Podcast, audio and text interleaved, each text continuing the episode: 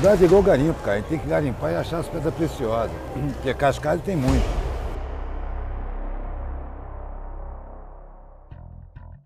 A virtude é para ser mostrada? Não, ela é silenciosa. Algumas pessoas nascem mais virtuosas do que as outras? Com certeza. As redes sociais baratearam as virtudes? Completamente. Hipocrisia e virtude andam juntos? Não, a hipocrisia faz uma homenagem à virtude.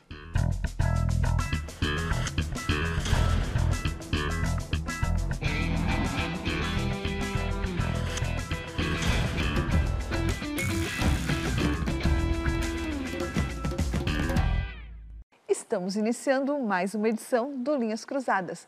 Hoje para falar sobre as virtudes. Oi, Pondé. Oi, Thaís.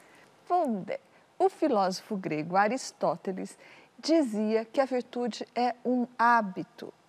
Isso quer dizer que ninguém nasce virtuoso, se torna virtuoso? Essa discussão de se algumas pessoas nascem com mais propensão a ser virtuoso é uma discussão infinita. Não tem uma resposta definitiva para isso, porque isso entra em caráter, disposição familiar, todo um rolo. No Aristóteles, o Aristóteles não entra nessa discussão. O que ele quer dizer é que a virtude é o resultado de um esforço, de uma prática. E ele muitas vezes faz uma analogia com a prática de um instrumento. É claro que se a gente estiver falando disso de um ponto de vista romântico, que não é o caso do Aristóteles, nem na época, porque o romantismo é um movimento a partir do final do 18, ah, alguém poderia dizer que algumas pessoas nascem com um dom e a prática do instrumento vai torná-lo ainda melhor. Mas para o Aristóteles, trata-se de você praticar, se esforçar o tempo todo, cada vez mais para que este hábito virtuoso, né, ele se torne uma segunda natureza em você. E como é que a gente reconhece a virtude, Pondé? Uma das características da, das virtudes que normalmente, principalmente hoje em dia, escapa muito, porque a gente vive numa a gente vive numa época que tem uma vocação a querer fazer propaganda o tempo inteiro do, do quão virtuoso você seria, das qualidades que você tem, dos bons sentimentos de coração que você tem e tudo mais. Ah, a virtude é silenciosa, então quando você fala como que a gente reconhece a virtude, a gente a reconhece pelo gesto, pela prática, palavra-chave para Aristóteles e para qualquer pessoa que entenda um pouco do que significa ética, que é onde estão as virtudes. Então você reconhece determinadas situações, uma situação em que de repente ah, quase todo mundo age de uma forma covarde, uma pessoa não faz isso.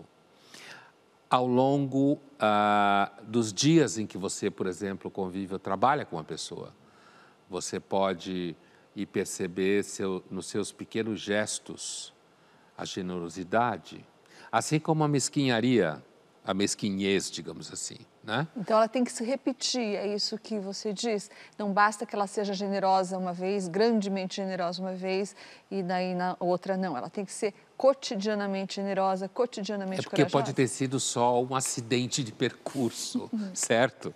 Então, e, e é justamente por isso que Aristóteles fala que a prática contínua e repetida da virtude vira uma segunda natureza na pessoa e as pessoas que convivem com essa pessoa, elas vão paulatinamente percebendo que ali você tem alguém que uh, age de forma honesta, age de forma justa, age de forma generosa, certo? Corajosa, que são as virtudes essenciais para Aristóteles, né? Então, você reconhece, às vezes, quando uh, você percebe alguém que tem um, um comportamento virtuoso ao longo do tempo, é, é quase como se você estivesse diante de um milagre. Não é tão fácil assim. O que eu acho super significativo é esse caráter tímido da virtude. E que uma pessoa virtuosa provavelmente não se reconhece como tal, certo? Porque o esforço é tão grande e, ao mesmo tempo, são tantas as contradições internas.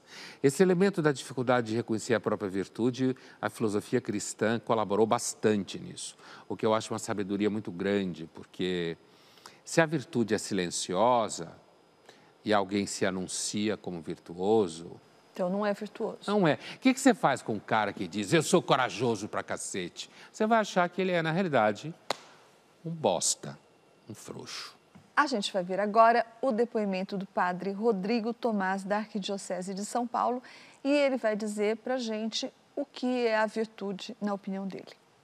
Eu acredito que uma pessoa virtuosa é aquela pessoa que procura viver a sua vida de maneira justa, correta, procura fazer o bem, procura ser uma pessoa honesta, não porque ela se sente coagida, não porque ela está preocupada em observar uma regra, um mandamento, mas porque ela sabe que estas posturas têm valor, um valor para si, um valor para a sua vida em sociedade.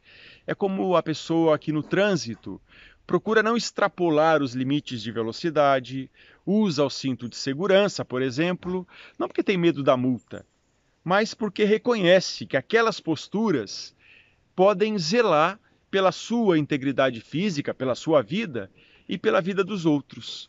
Ela age de maneira virtuosa porque ela reconhece nisso, nestas posturas, um valor.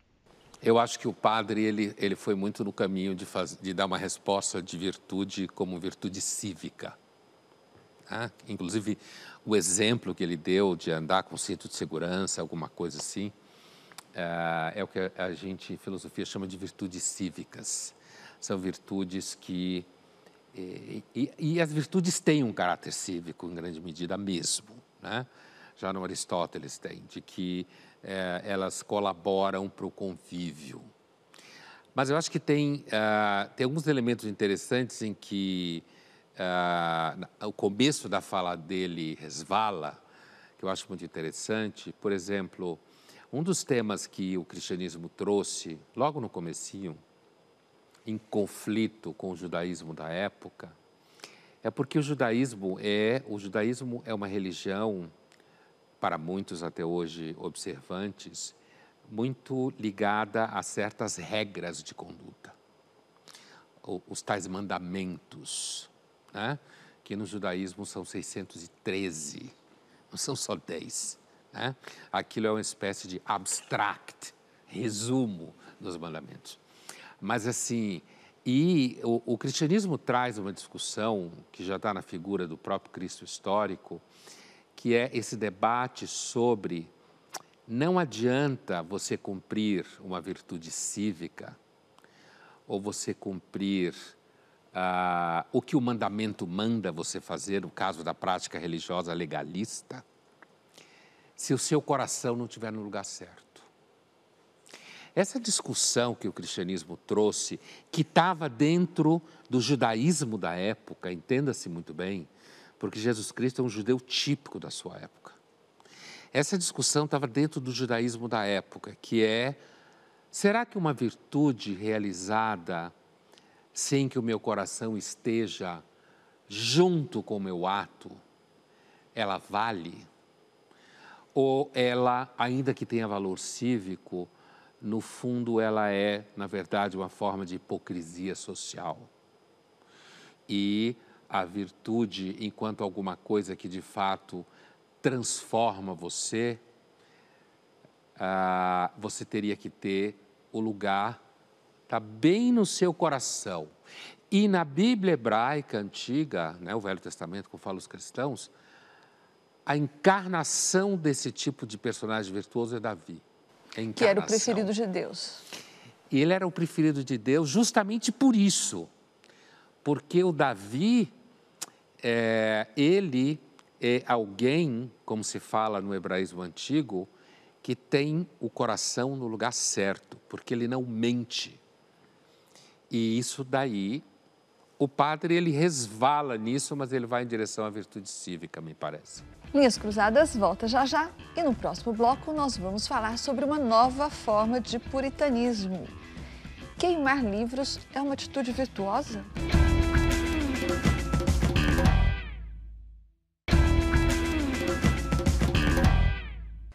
Estamos de volta com Linhas Cruzadas, hoje falando sobre virtude e neopuritanismo.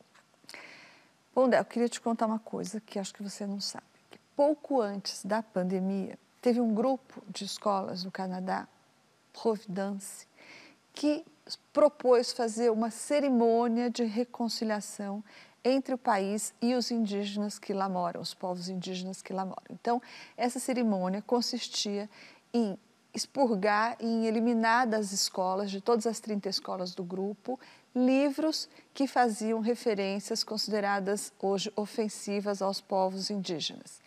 Então, eles tiraram esses livros, 5 mil livros das bibliotecas e queimaram 30, como numa cerimônia, essa tal cerimônia de reconciliação, e usaram as cinzas desses livros para adubar árvores que os alunos das escolas plantaram. Então, essa era a cerimônia de reconciliação. Entre os livros queimados estavam livros do Tintim e do Asterix, por exemplo. Né? Asterix e os povos indígenas. Então, isso aí, nesse livro, uh, supostamente o Asterix ou a história sexualizava as mulheres indígenas. Então, foram também para a fogueira. O que eu te pergunto é o seguinte: você acha que está em curso um neopuritanismo, uma forma opressora de fazer o bem? Quer dizer, agora a gente sai de uma discussão sobre virtude, digamos assim, na tentativa de compreendê-la, como se fala em filosofia, no seu conceito, né? Não é à toa que a gente falava do grande Aristóteles. E agora a gente passa a falar de um dos territórios do debate sobre virtudes, em que virtude se transforma numa espécie de fantasma.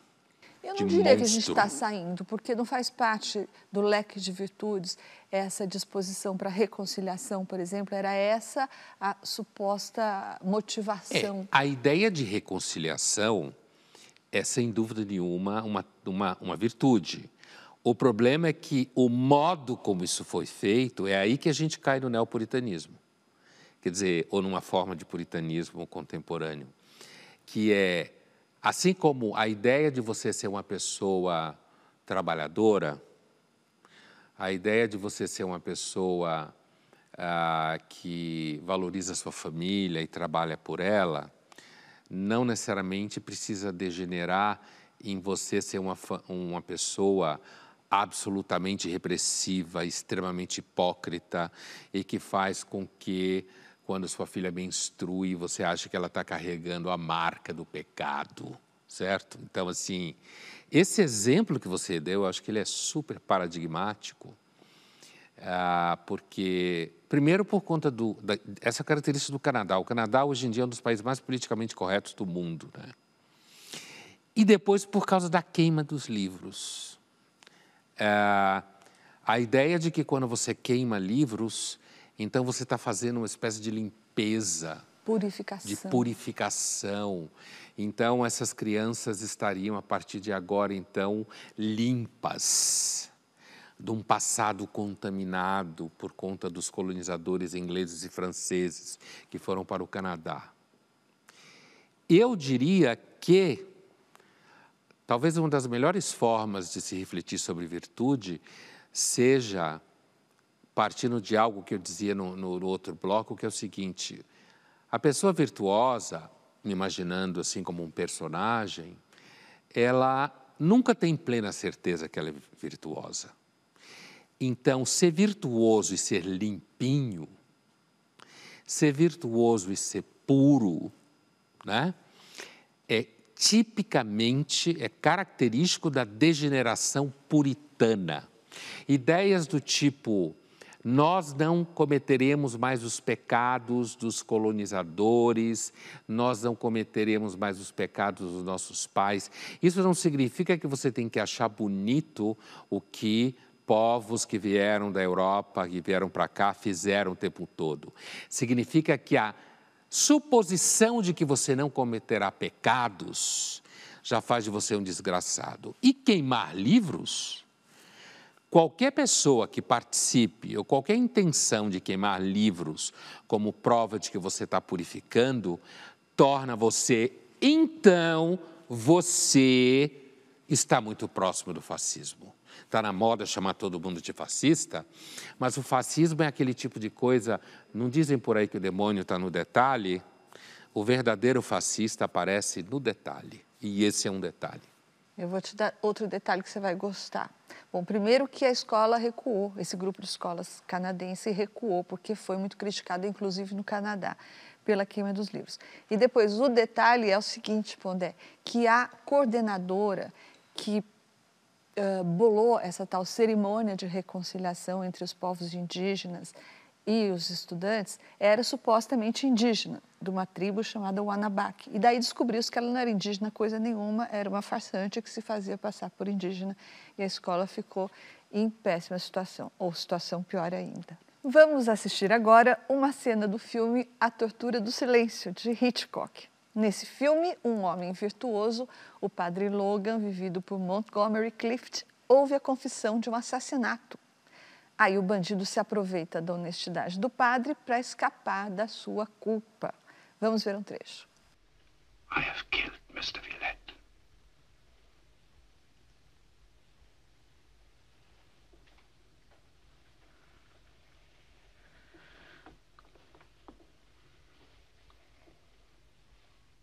Go on. Villette, the lawyer. I went to his house tonight. I went to steal his money. To avoid detention. He surprised me. He was going to call the police. He was going to call the police, and I tried to stop him. I didn't mean to kill him. Oh, Alma, I'm not a murderer. It was an accident. It was the money. How could I watch you work so hard? I lie awake night after night, and I think all we need is $2,000.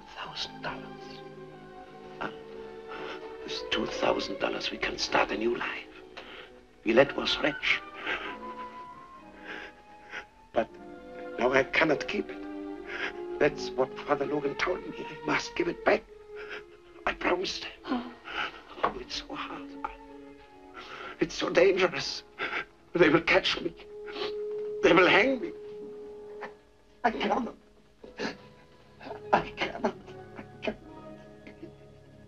Father Logan will go to them. He will tell them.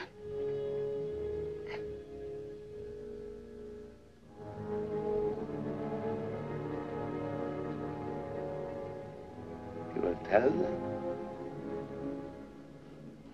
He cannot tell them what he heard in confession. The Police will come. Why should they come here? They know nothing. Pois então, esse filme, ele trouxe a nossa discussão da virtude para o resto do chão, para a lama na qual a gente vive na verdade. Né? É claro que tem o tema, aliás, como é falado no final da sequência, uh, de que ele não pode falar porque é o segredo do confessionário, que é um tema largamente discutido. Né? E é, é interessante, Thaís, porque esse tema é discutido hoje, inclusive no âmbito da relação entre igreja e Estado. Porque o segredo do confessionário é, é alguma coisa que está fora da lei do Estado. É? Então, em tese, se alguém comete um crime, vira para você, Thaís, jornalista, e fala, matei fulano, você, Thaís, jornalista, tem obrigação de ir uh, relatar isso aí, certo? Mesmo para a polícia investigar. Mas, se essa pessoa relata isso no sacramento da confissão lá dentro, o padre não tem que contar, ou melhor, não pode contar. Só que se o padre hoje é um cidadão de um Estado, a fronteira entre a obrigação que ele tem como cidadão e a condição dele de padre que recebeu o ordenamento de um certo número de sacramentos, coloca como que duas ordens distintas lado a lado, mas que não podem se misturar. Porque a confissão, o segredo de confissão é um, um, um relato que acontece no âmbito em que o Espírito de Deus está objetificado no sacramento, certo? A, a, o padre está ordenado, isso que eu quero dizer. Então, ele tem, digamos assim, esse direito, essa missão, essa obrigação de guardar o segredo, porque ele está ordenado como padre, que é um sacramento, né? Então, essa situação é uma, é uma situação que uh, mostra um pouco, que muita gente não tem claro para si, o que significa o conflito entre a ordem do Estado moderno, da lei, o Estado de Direito, e o Estado canônico da Igreja aqui, que uma coisa não mistura com a outra. Mas aí o direito constitucional ao livre exercício da religião me parece que faz com que prepondere, que prevaleça o exercício do direito do padre de não. É, se eu interpretar como livre exercício da religião, eu ainda posso chegar e dizer, não, mas se ele tem, ele tem a, a, religião é livre, então as pessoas confessam e o padre mantém o silêncio. Só que a gente está falando de homicídio, certo? A pergunta é: o livre exercício da religião pode autorizar um segredo sobre o homicídio? É claro que na prática, nenhum juiz ou nenhum, nenhuma autoridade do Estado laico quer meter a mão no vespeiro desse, inclusive num país como o Brasil, que a Igreja Católica ainda tem alguma presença. Então, isso é uma questão muito boa no debate de virtudes. Mas é, eu acho que essa cena, esse filme, ele vai além disso, porque ele coloca o problema da virtude no ambiente real em que ela acontece. Porque você tem um cara que roubou o dinheiro e matou um sujeito, inclusive porque ele não suportava mais ver a mulher dele sofrendo e trabalhando tanto. E aí vem uma questão bem importante. A coisa pega quando o conflito é entre dois bens. Vamos agora à nossa caixa de perguntas. Pondé, o Tiago Posse te pergunta o seguinte: seria a virtude uma falácia? Não, é muito normal que se pense que ela seja por causa da hipocrisia. Mas quando você vê alguém sendo virtuoso, você descobre que às vezes um milagre desse pode acontecer. Para participar do Linhas Cruzadas, mande a sua pergunta ou seu comentário através das redes sociais da TV Cultura usando a hashtag Linhas Cruzadas. Linhas Cruzadas volta já já e no próximo bloco nós vamos falar como a internet e as redes sociais viraram vitrines de virtude.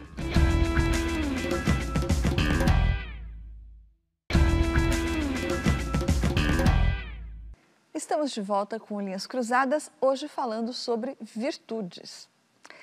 Pondé, a expressão sinalizar virtude serve para designar aquelas pessoas que acham, que sentem que estão fazendo a sua parte só porque elas botam um post na internet ou uma foto no Instagram eh, sem necessariamente estar envolvida com essa causa que elas supostamente defendem, seja o feminismo, seja o racismo, etc. Então, você acha que sinalizar virtude é um jeito preguiçoso de parecer virtuoso sem fazer esforço? Primeiro que ninguém parece virtuoso. Né? É claro, alguém parece virtuoso no âmbito da hipocrisia, da farsa. É que eu suspeito há muito tempo que a gente vive numa das épocas mais mentirosas da face da Terra. E por uma razão quase mecânica, porque agora você é mais visto. Como você é mais visto, tudo é mais visível, tudo é tornado mais visível, então se mente mais. Porque, na verdade, é muito mais fácil você ser mentiroso do que o contrário.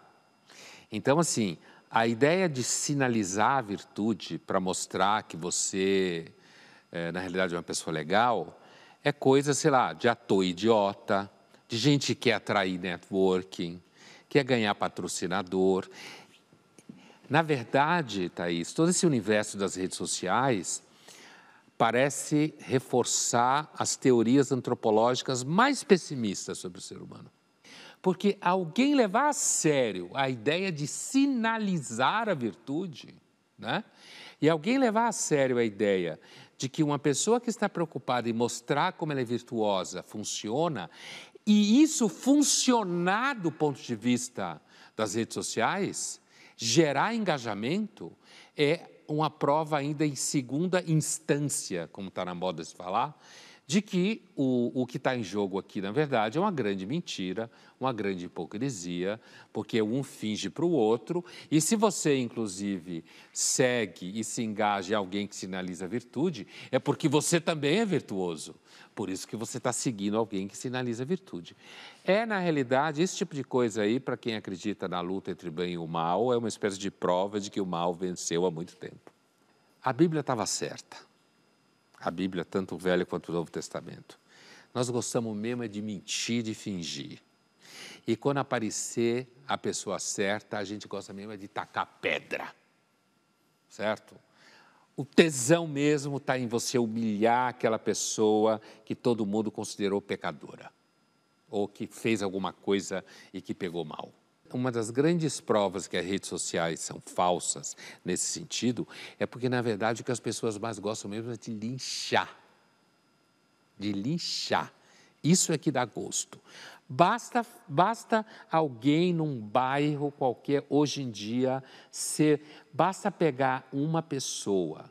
Vou dar um exemplo banal. Basta pegar no ambiente de trabalho uma colega que for pega tendo um caso, sendo ela casada ou com um cara casado, vão tacar pedra nela do começo até o fim, até hoje, com todo esse mimimi de feminismo por aí. Então, dizer, a, a, a hipocrisia, na realidade, é a senhora do mundo, né? O Linhas Cruzadas foi às ruas para perguntar se as pessoas acham que cometem mais pecados do que os seus pais cometeram. Vamos ouvir as respostas. Eu acho que eu cometo mais. Eu acho que eu cometo mais pecado que meus pais. É, pelo fato de a gente ser novo, jovem, eles também já foram novos, jovens, mas hoje em dia eles têm a cabeça mais no lugar e eu não. Né? Eu ainda sou adolescente, então estou aprendendo a viver, estou aprendendo a caminhar e eu acho que eu tenho mais pecados que meus pais. Bom, acho que hoje em dia nós temos mais liberdade de falar, de conversarmos com os nossos filhos, então eu acredito que cometemos menos sim pela liberdade de poder falar com os filhos. Eu acredito que não, porque acredito que os pecados mudam ou permanecem o mesmo, mas só a forma de cometer eles que são diferentes. E a gente aprende cometendo eles. Eu acho que sim, menos pecados, porque a vida de hoje em dia e a, e a informação que essa geração teve melhorou bastante nossos, nossa conduta de pessoas. Antigamente, nossos pais eles se deixavam levar é, um, por a falta de informação. Agora, nós temos mais informação e, às vezes, não cometemos os mesmos pecados e erros de nossos pais. Meus pais são pessoas de bens, são pessoas maravilhosa de. E, e eu sigo os princípios deles. Não somos pessoas de pecados. Eu acredito que sim. Porque na época que a gente vive, é, acho que o acesso à informação facilitou bastante. A gente discernir coisas que antes eram tidas como certas e que hoje já não são mais tão certas assim. Não, eu acredito que eu cometo mais pecados que meus pais. Porque eles são bem religiosos e eu não sou tão religiosa. Gostei dela. Olha, eu pontuaria duas falas de duas pessoas que me parecem interessante, que é uma espécie de socratismo uh, para consumidor. Socratismo, porque uh, o Sócrates, ele, pelo que a gente sabe das obras do Platão, em que ele aparece, ele parecia acreditar que as pessoas cometem erros e fazem o mal não exatamente pecado, porque um grego antigo não usava essa expressão, ah, por ignorância. Isso é uma discussão na filosofia muito comum e é, é muito pouca gente profissional em filosofia hoje que discuta esse tema acha que a tese do Sócrates fica de pé. Né?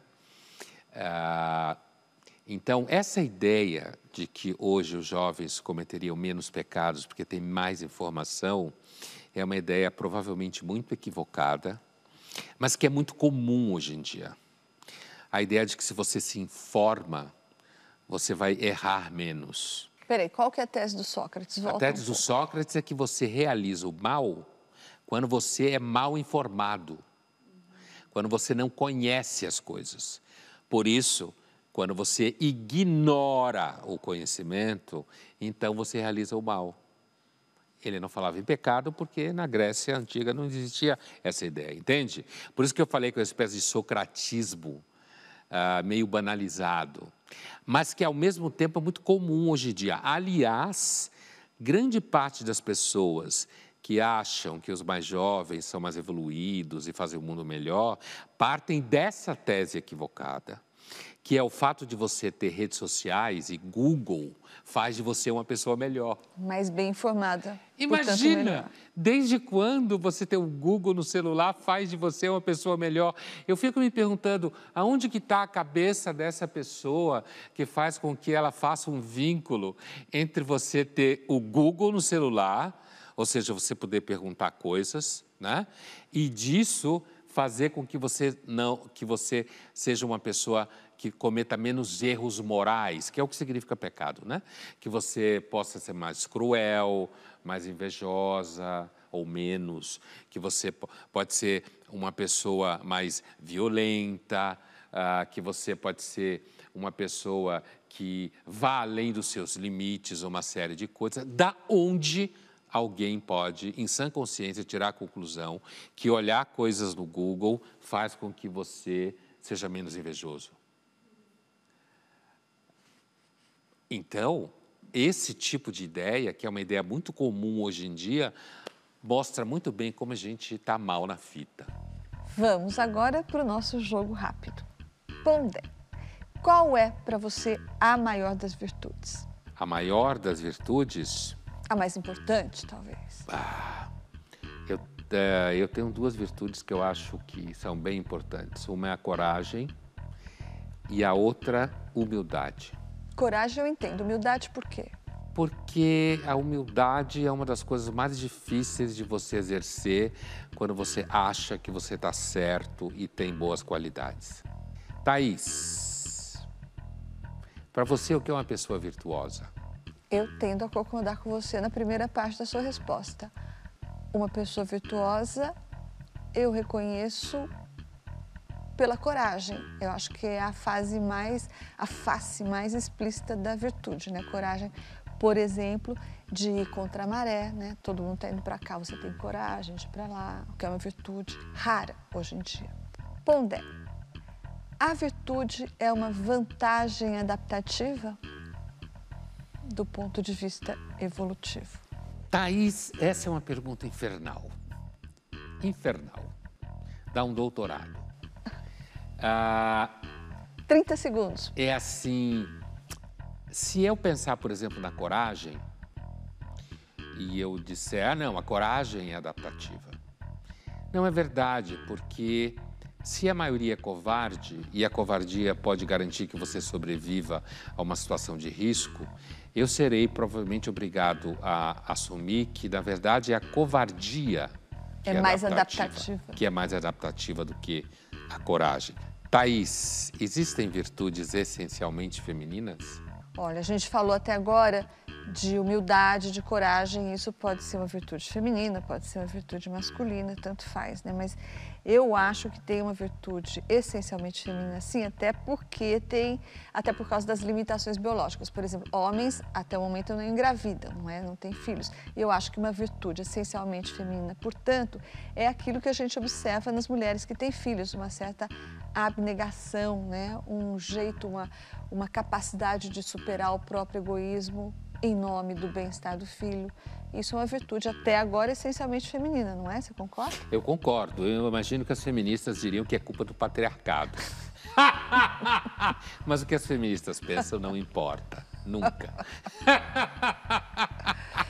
Linhas Cruzadas volta já já e no próximo bloco o Pondé vai responder pra gente. Os virtuosos são mais felizes?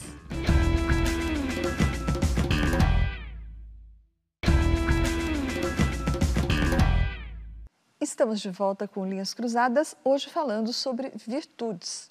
E agora a gente vai ver uma cena do filme A Caça, que é um longa dinamarquês dirigido por Thomas Winterberg. O filme conta a história de um professor que é injustamente acusado de molestar a aluna na Dinamarca. Vamos ver. O filme, essa cena muito bem mostra a história. Quer dizer, uh, ele não molestou ninguém.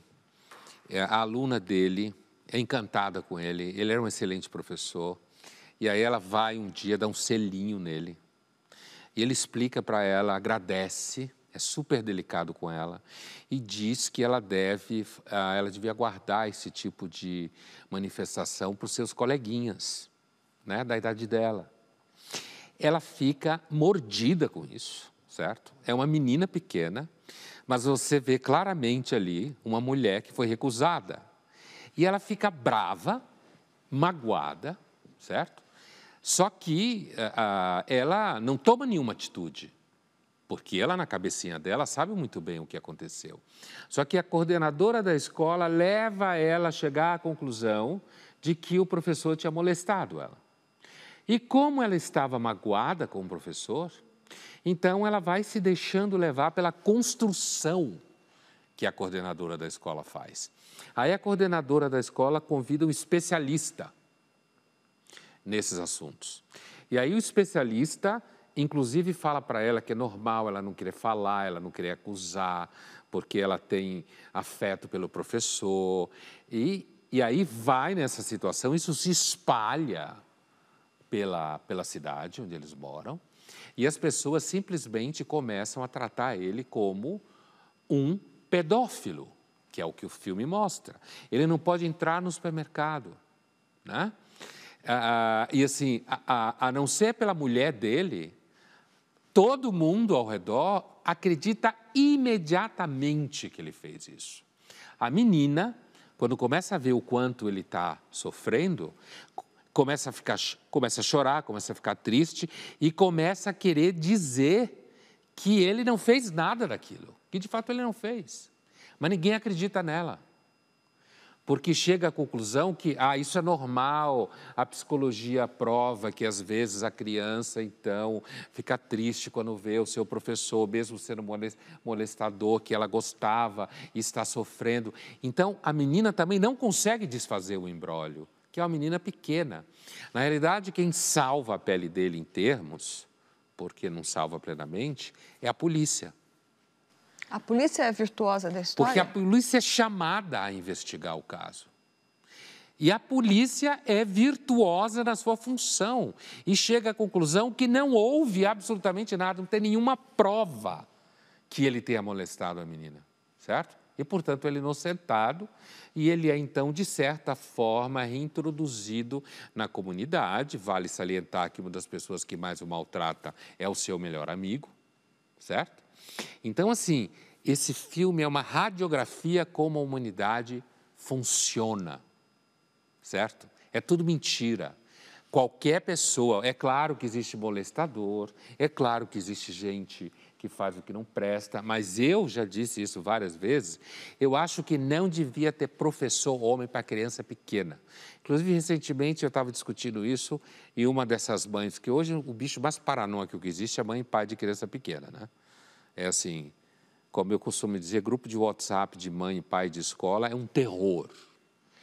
Qualquer professor homem de qualquer criança pequena em qualquer escola de São Paulo ou qualquer lugar desses países que parecem com nós, que for acusado a, com a mínima suspeita de ter feito alguma coisa, vai ser enxovalhado, demitido, humilhado, vão destruir a vida dele sem nenhuma dúvida porque as pessoas continuam gostando de jogar alvo podre, xingar, deixar todo mundo culpado. Tipo assim, se Jesus Cristo voltasse hoje, ele ia ter o mesmo fim que teve, igualzinho, inclusive carregado pelos cristãos até a cruz.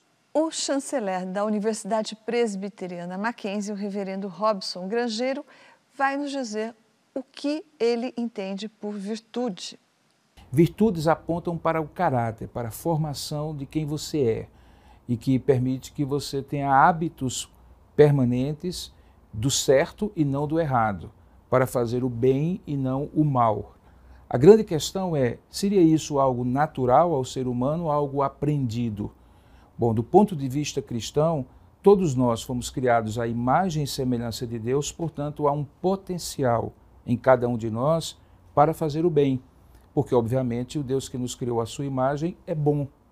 No entanto, a própria doutrina cristã, judaico-cristã, também fala de que esse homem que foi criado bom fez opções em algum momento da história da humanidade, no início e tem feito até então, é, por hábitos maus, que na literatura religiosa são chamados de pecados, uh, na linguagem jurídica de crimes, ou simplesmente de vícios ou maus hábitos.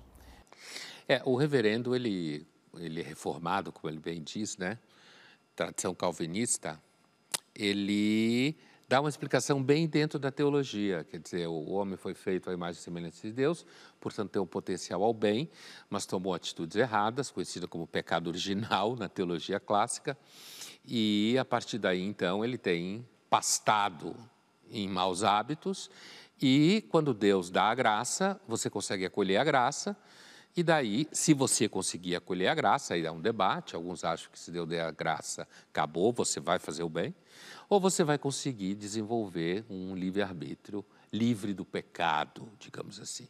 Essa é uma teoria clássica dentro do cristianismo, agostiniana de origem, e que os reformados, calvinistas, luteranos abraçam bastante. Agora, eu acho que há, há, há uma mudança de foco que, assim, hoje é muito difícil você falar disso para as pessoas e você conseguir adeptos. Hoje, o cristianismo ele, ele fica em maus lençóis, porque como tudo depende do marketing, você não pode virar na cara dos seus, das suas ovelhas, né? como se fala né? entre os protestantes, e dizer assim, não, porque você tem o pecado em você. E você tem o pecado, então a sua tendência é ser orgulhoso, ser mentiroso, tal, porque vai todo mundo embora da igreja. Eu não estou nem dizendo que isso vai fazer bem para ninguém. Mas o fato é que hoje você tem que falar dessas coisas de uma forma que pareça simpática, que aponte o potencial de aperfeiçoamento. Aponte o potencial que a pessoa tem de melhorar. Senão você não vai ter fiel, não vai ter dízimo. Então eu não estou nem falando que os pastores fazem isso de má fé. Eu estou até falando que os bons reverendos, inclusive, abordam hoje dentro de uma chave em que você tem que fazer com que o ser humano se sinta bem, senão ninguém te ouve mais. E mesmo que o ser humano consiga desenvolver esse potencial de fazer o bem, como diz o reverendo, o que é que ele ganha com isso? Ou em outras palavras, o sujeito, a pessoa que é virtuosa, é mais feliz do que a pessoa que não é virtuosa? Olha, Thaís, se a gente for pensar no contexto do mundo hebraico e cristão, ah, você tem o caso do, de Jó, né? o servo justo, sofredor, como paradigma disso. Ah, isso é um problema muito grande na filosofia. Muita gente tentou resolver isso, dizendo que sim, no final, sim. Né? Assim mesmo que você sofra durante a vida. Aí entra inclusive a ideia da ressurreição, a ideia de uma outra vida após a morte e tal para, digamos assim, fazer a contabilidade dos vícios das virtudes. Mas se a gente sair desse foco teológico e olhar do ponto de vista da observação é, puramente humana, demasiado humana, eu acho que essa é uma das perguntas mais fáceis de responder. Não. Certo? Não há nenhuma garantia de que se você tentar ser uma pessoa honesta, se você tentar ser uma pessoa que cultive bons hábitos, que você, se você tentar ser uma pessoa trabalhadora, que você, se você tentar ser uma pessoa sincera, generosa, que você vai ser mais feliz. De jeito nenhum. Quem disser o contrário disso é um mentiroso. Porém, e aí eu acho que está a questão, é que, e aí a tradição hebraica e cristã está em consonância com o que eu vou dizer, é que nunca esteve em questão você ser virtuoso para ser feliz. Nunca isso esteve em questão. Nem na tradição judaico-cristã é muito claro a relação com Deus não é uma relação retributiva. Só que hoje tudo tem que ser retributivo. Então você cria esse imbróglio e fica parecendo que se você é virtuoso, se você busca então viver dentro de uma certa uma organização em que você não seja a pessoa mais escrota do mundo, que você vai ser feliz. Mas isso é mentira. Você pode ser uma pessoa legal e se ferrar na vida. Linhas Cruzadas fica por aqui, mas na semana que vem a gente está de volta.